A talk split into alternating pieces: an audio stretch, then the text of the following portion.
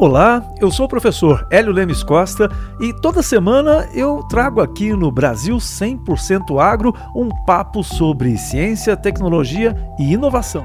Brasil Agro. A gente já falou por aqui sobre carne feita à base de vegetais e a carne produzida em laboratório, a chamada cell-based uh, meat, ou é algo que ainda para muitos parece ficção científica, é porque você tem um processo de produção, crescimento das células é, apressado, acelerado em um bioreator, e depois você usa um método que parece uma impressão 3D para poder construir a ou a carne, o tipo de carne que você quer, no formato, com a quantidade de gordura que você quer e ficar com o sabor que você preferir. E isso serve para a carne de frango, de suíno, de boi e peixes e até frutos do mar. É, o que parecia ser algo muito distante é, mudou a partir de algumas novidades agora no mês de novembro. É, Primeiro, o FDA, que é o Food and Drugs Administration, né, a agência nos Estados Unidos que faz a aprovação de alimentos e remédios, ela fez uma análise da carne produzida em laboratório e considerou que essa carne não possui nada de agressivo ou de anormal para o consumo humano. É, ainda não liberou nos Estados Unidos, mas já considerou que ela é própria para o consumo.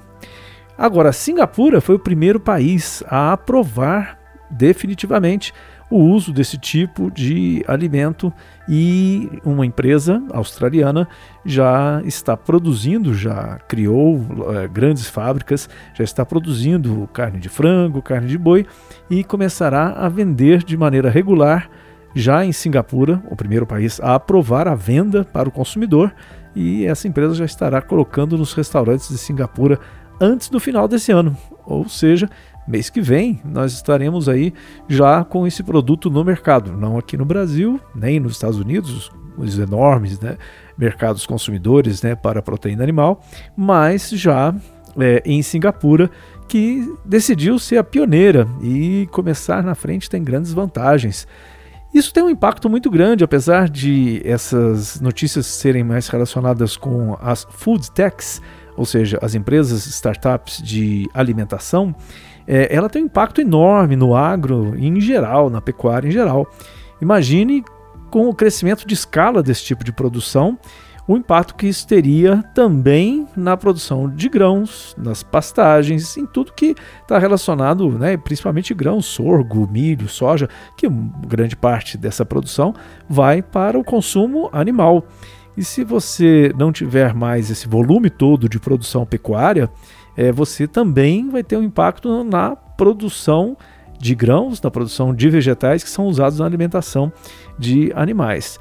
Grande questão ainda é o preço. Esses produtos muito novos, eles normalmente chegam ao mercado muito caros, porque houve um investimento alto em alta tecnologia para se conseguir produzir, é, mas essa é uma questão de tempo e é uma questão de escala. Quanto mais se produz, o preço cai e a tendência, segundo inclusive os especialistas das empresas envolvidas, é, eles creem que a tendência é que o preço desse tipo de proteína, esse tipo de carne, ele tende a ficar mais barato do que a produção tradicional com a criação de animais para o consumo de carne. Bom, esperaremos para ver os resultados. Muita tecnologia envolvida. Eu gosto muito desse assunto, volto sempre a ele, porque é uma mudança bastante radical em uma, uma, uma produção, né, um setor de produção muito grande que envolve várias cadeias né, de produção agrícola, envolve a pecuária e também envolve muito sobre desejos da grande parte da população que por exemplo, prefere não consumir é, carne vinda de animais por causa do sofrimento dos animais, por ter, você ter que sacrificar o animal, e com esse tipo de tecnologia você consegue produzir a carne sem causar nenhum dano aos animais, que continuam sendo a origem. Né? As células são retiradas de um animal, por exemplo, e são processadas em um bioreator para transformar aquelas células numa quantidade suficiente para você poder abastecer aí a, a cozinha dos restaurantes sem sofrimento animal. É isso. É muita tecnologia, mas ainda precisamos descobrir como escalar, como crescer para baratear.